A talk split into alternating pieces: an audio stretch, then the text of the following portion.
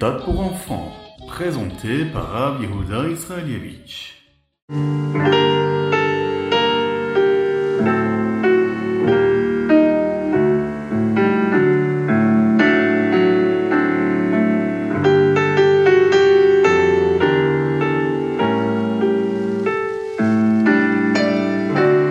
Lorsque quelque chose nous a plu, eh bien tout ce que nous allons voir et qui nous rappellera cette chose-là qui nous a plu, apportera du bonheur et de la joie.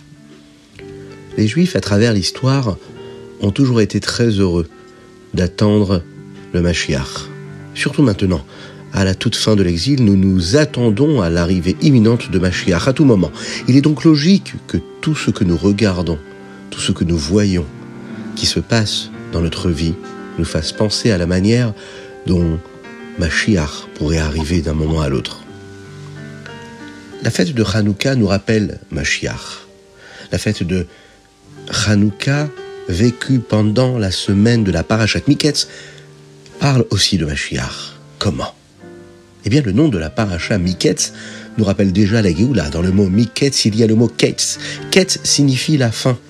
Souvent, lorsque nous parlons de la Géoula, de la délivrance, eh bien, nous disons que nous attendons le Ketz, la fin de l'exil. Et puis Hanouka nous rappelle comment les Hashmonaïm ont allumé la menorah dans le Beth Amikdash après une longue période où ils ne le pouvaient pas. Très bientôt, avec l'aide d'Hachem, nous pourrons aussi rallumer la menorah dans le Beth Amikdash Ashlishi, le troisième temple.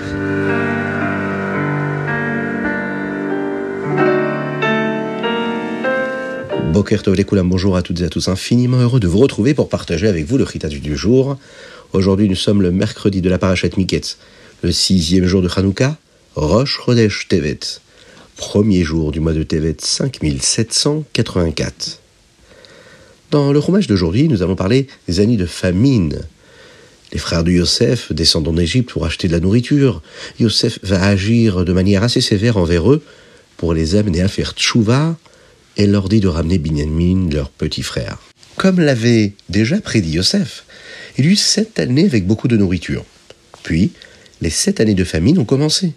Là, aucune nourriture ne poussait, même si beaucoup de gens avaient mis de côté de la nourriture, cette nourriture-là pourrissait. Seule la nourriture que Yosef avait stockée restait bonne. Lorsque tout le monde a commencé à avoir faim, ils sont venus voir Yosef pour lui demander du grain. Yosef accepta, mais il leur fit faire une brit mila d'abord. Abraham Avinu avait le devoir de faire faire une Brit Mila à tous ses serviteurs, et maintenant tout le monde en Égypte était comme un serviteur de Yosef. Les Égyptiens se sont plaints auprès de Paro, parce qu'ils ne voulaient pas faire cette Brit Mila. Paro leur demanda pourquoi ils n'avaient pas leur propre nourriture. Et là, ils vont répondre que toute la nourriture qu'ils avaient gardée avait pourri. Si toute votre nourriture a pourri, eh bien c'est à cause de Yosef. Toute sa nourriture est restée bonne. S'il peut faire cela, qui sait ce qu'il peut vous faire Vous faire mieux de faire tout ce qu'il vous demande? C'est ça que Paro va leur répondre. Alors ils vont tout de suite obéir et accepter de faire la Brit Mila. Quand la famine devint si grave que même les riches n'avaient plus de nourriture, Yosef ouvrit tous les entrepôts et là, il va vendre cette nourriture aux Égyptiens. Les gens venaient de partout pour acheter cette nourriture, car il n'y en avait nulle part. Il n'y avait également aucune nourriture en Canaan, en Eretz Israël, mais par un miracle, la famille de Yaakov avait encore de la nourriture. Yaakov va quand même décider d'envoyer euh, les frères de Yosef, ses enfants, en Égypte. Il va leur dire ne faites pas semblant d'avoir assez de nourriture pour tout le temps. Nous n'avons qu'un peu de nourriture. Il ne faut pas se comporter différemment des autres en ne cherchant pas de solution. Il n'y a aucune promesse de Dieu qui vraiment nous promet qu'il y aura encore des miracles. Ne prenez pas le risque de rester affamé. Allez en Égypte et achetez de la nourriture. En Lachon à Kodesh, c'est-à-dire en hébreu, il a dit Redou Shama, descendez là-bas. Les lettres Redou, le Resh, le Dalet, le Vav, s'additionnent et donnent le chiffre 210. Ce qui suggère que les Juifs seraient en Égypte pendant 210 ans. Il leur dit d'entrer chacun en Égypte par un chemin différent pour que personne ne les voie tous ensemble et qu'il leur porte le Haïnara. Yaakov ne fit pas partir Binyamin pour le voyage car il était très très inquiet. Après tout, Rachel était décédée lorsqu'il se rendait quelque part. vous savez, sur la route, et que Yosef avait également disparu sur la route, il ne voulait pas que Binyamin aille lui aussi sur la route et qu'il disparaisse lui aussi. Le rêve de Yosef commence à se réaliser, vous vous en souvenez. Le reste des frères vont descendre en Égypte, ils vont s'incliner devant Yosef qui lui vendait la nourriture. Yosef savait que c'était ses frères, mais il ne va pas leur dire du tout. Il voulait d'abord s'assurer qu'il faisait tchouva et une grande chouva, parce que c'est eux qui l'avaient vendu. Yosef fit semblant de ne pas les reconnaître et parla principalement d'une manière assez, assez stricte. Yosef va faire semblant également de ne pas comprendre le Lachon Kodesh, la langue qu'il parlait.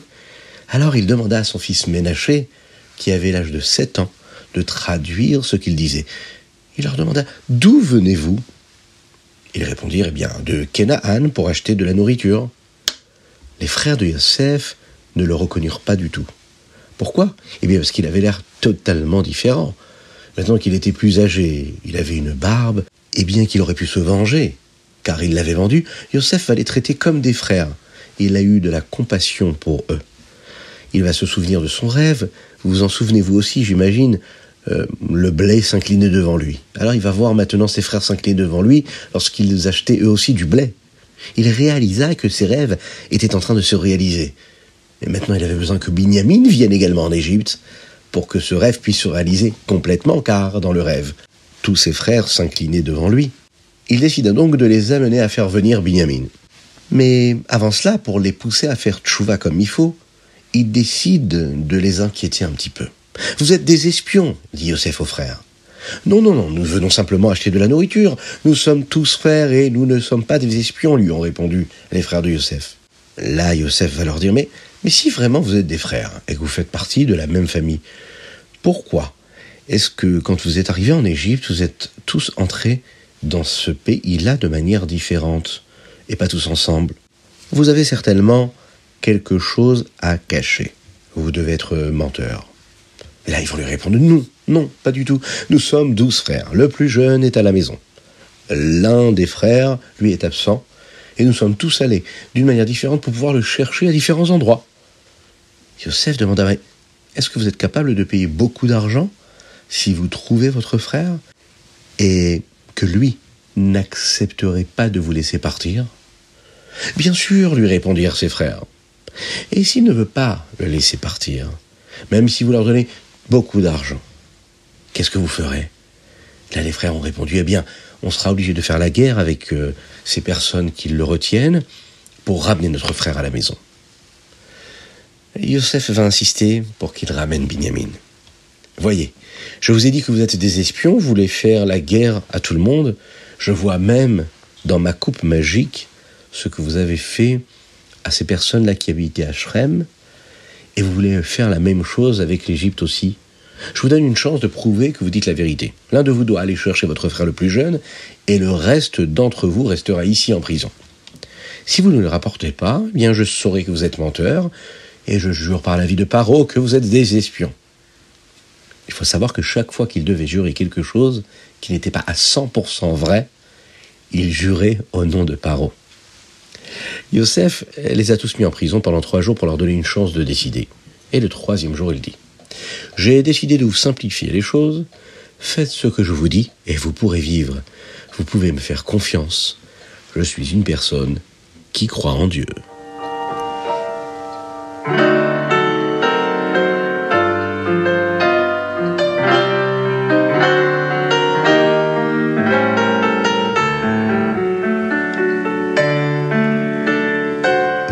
Au Télim du jour. Aujourd'hui, premier jour du mois de Tevet, nous lisons du premier jusqu'au neuvième Télim, du Aleph au tête. Nous commençons le livre depuis le tout début et avec l'aide d'Hachem, nous terminerons le livre entier avant Rosh Chodesh Shvat. Le premier chapitre parle de la manière dont une personne devrait se comporter pour avoir du succès de la part d'Hachem. Et il nous assure que si nous sommes impliqués dans la Torah, et non dans des bêtises, des choses futiles qui n'ont pas d'importance, eh bien nous recevrons, Be'ez Hashem, beaucoup de bénédictions. Dans ce chapitre, nous disons un verset très intéressant. Qui im yomam La Torah de Dieu est tout ce qu'il veut, et il est occupé à sa Torah le jour et la nuit. C'est-à-dire qu'un homme qui s'investit dans la Torah jour et nuit. Pourquoi dit-il d'abord la Torah de Dieu, puis ensuite il répète Uv Torato, Uv Torato, et dans sa Torah qui appartient à la personne qui l'étudie a priori? Nous apprenons maintenant dans le Tanya que lorsque nous étudions une partie de la Torah pour la première fois, cela semble être quelque chose qui ne fait pas partie de nous. A priori, nous apprenons quelque chose d'extérieur à nous. Mais lorsque nous étudions encore et encore cette même chose, eh bien nous commençons à mieux la comprendre. Lorsque nous la comprenons enfin comme il faut, eh bien la Torah devient une partie intégrante de ce que nous sommes, comme la nourriture que nous consommons, qui devient une partie de nous, devient notre chair, notre sang, lorsque l'on consomme un aliment. Eh bien l'étude, c'est pareil de la Torah.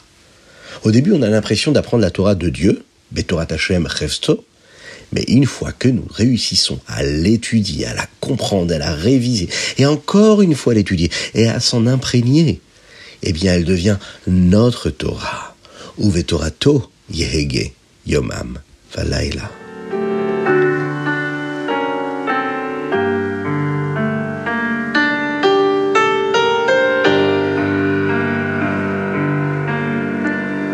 Et nous passons au Tania, mais avant cela, ne pas oublier de mettre de la tzedaka. Et on pense très très fort à nos frères en Eretz Israël, qu'Akadosh Baruch leur envoie une Lama qui libère tous les prisonniers et qu'il protège tous nos chayalim, tous nos frères en Eretz Israël et dans le monde entier. On n'hésite pas à ajouter une deuxième petite pièce pour la tzedaka parce que grâce à cela, c'est sûr, Mashiach arrivera. Bien sûr, nous allons passer au Tania. Nous sommes dans le Likuté Amarim Perek Dalet. Comme nous l'avons déjà appris, notre Neshama a des moyens, des outils très spéciaux pour rester connecté à Dieu, même après son entrée dans un corps qui paraît hostile à cette Neshama. L'utilisation de ces outils va nous permettre de faire en sorte que cette Neshama reste forte, afin que nous puissions tenir notre promesse envers Dieu, celle de rester toujours à essayer hein, d'être un Benoni. La principale partie de la Neshama, ce qu'on appelle le Sechel et les Midot, l'intellect et les émotions, ce qu'elle comprend, ce qu'elle ressent, même avant que l'âme n'entre dans un corps, elle connaît, elle sait la grandeur de Dieu à travers l'intellect, le séchel, et elle ressent également une proximité avec Dieu à travers les midotes, les émotions. Mais il faut savoir une chose. Même après l'entrée de la neshama dans le corps, elle peut encore faire ressortir cet intellect-là et ces midotes, ce séchel et ces midotes. Il y a des moments spéciaux où cela se produit comme pendant la tfila, ou lorsqu'une personne pense à des choses assez importantes que la neshama sait sur la grandeur de Dieu ça éveille l'intellect, ça éveille les émotions de la Neshama. Lorsque l'âme est dans le corps, elle utilise ces levushim dont nous avons parlé hier, les vêtements hein, qu'elle peut mettre ou enlever, comme une personne qui peut porter un vêtement ou le retirer. Ces vêtements-là, entre guillemets, sont ceux qui permettent à la Neshama de faire quelque chose avec cet intellect, avec ce sechel et ses midot et ses émotions. La Neshama peut utiliser ce qu'elle sait sur la grandeur de Dieu et les sentiments qu'elle a de vouloir être proche de Dieu pour se rapprocher effectivement de Dieu grâce à l'étude de la Torah, à l'accomplissement des mitzvot. Elle va utiliser ces trois levushim qui sont la machashava, la pensée, le dibor, la parole et le maasé, l'action. Les pouvoirs que nous utilisons pour faire toutes les mitzvot de la Torah. Alors qu'est-ce qui est le plus grand? La Neshama elle-même ou ce que la Neshama fait Est-ce que la Neshama est assez grande indépendamment du fait qu'elle est en train d'agir et de vivre à travers l'expression de ces trois levushim, à savoir la pensée, la parole et l'action? Le rabbi Shmonzalma nous dit ici que ce que fait la Neshama, c'est ça qui est le plus grand. Nous pourrions penser que l'âme doit être plus grande, et les mitzvot ne font pas vraiment partie de l'âme elle-même, et nous les faisons avec d'autres éléments qui sont extérieurs à elle. Mais ce n'est pas vrai. Notre Neshama, c'est une partie de Dieu. Mais elle devient un peu séparée, surtout quand l'âme entre dans un corps. La Torah et les mitzvot sont une seule chose avec Dieu. Même lorsque la Torah et les mitzvot descendent dans ce monde matériel, ça reste quelque chose d'uni à Dieu. Ainsi, en utilisant la pensée, la parole et l'action de notre âme pour la Torah et les mitzvot, eh bien nous pouvons devenir connectés à Dieu d'une manière encore plus forte qu'avec l'intellect ou même les émotions que la Neshama peut avoir elle-même.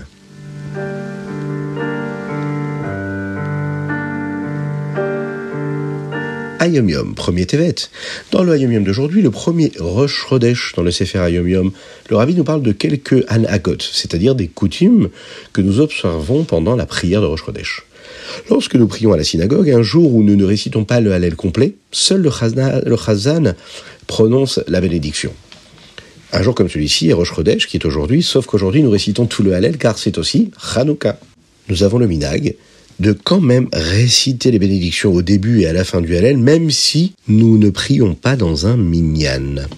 Lors d'un Farm Rengen, le rabbi nous a dit que le minag des chassidim est que même avec un minyan, nous faisons tous une bénédiction, que nous récitons tout le Hallel ou non. Autre chose à savoir, nous ne disons pas non plus le mot al dans le dernier paragraphe qui commence par Yehalelucha. Si vous regardez dans votre sidour, vous verrez qu'il est entre parenthèses. Autre chose, nous ne portons pas de téphilim pendant la tefila de Moussaf. Nous les mettons donc et les retirons avant la prière de Moussaf, que ce soit Rashi ou Rabbi Si on se demande pourquoi, eh bien la raison est simple. On ne porte pas les téphilim pendant Moussaf parce que dans Moussaf nous allons dire le Keter, Keter itnu lecha. Les anges donnent à Hachem une couronne. Et il n'est pas approprié que nous portions nous-mêmes une couronne, notre couronne, celle des téphilines, lorsque nous parlons de la couronne que les malachim apportent à Akadosh Baruch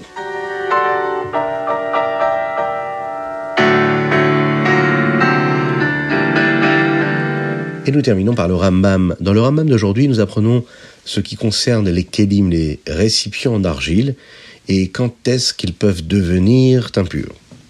Dans le Perek Chet, euh, nous apprenons qu'un keli en argile n'est impur que s'il est un keli kiboul, c'est-à-dire qu'il a un endroit pour contenir des choses à l'intérieur. Le Père tête lui nous parle d'un Kelly qui serait tombé en morceaux parce qu'il serait caché, un Kelly en argile. Euh, à savoir, est-ce que si les morceaux sont assez grands pour être comptés comme eux-mêmes des propres Kélim séparés, des récipients à part, de sorte qu'ils peuvent toujours devenir impurs. Et le Père lui, traite de tous ces éléments-là qui sont attachés à un Kelly en argile pour savoir quand elles sont comptées comme un Kelly par elles-mêmes ou pas. Et voilà, c'était le Ritatu du jour. J'espère que vous avez passé un bon moment. N'oubliez pas de le partager avec vos amis, c'est important. Envoyez-nous vos dédicaces sur ritat.fr, mais aussi par WhatsApp au 06 61 76 87 70. Que Dieu vous bénisse et qu'il vous protège. À très bientôt.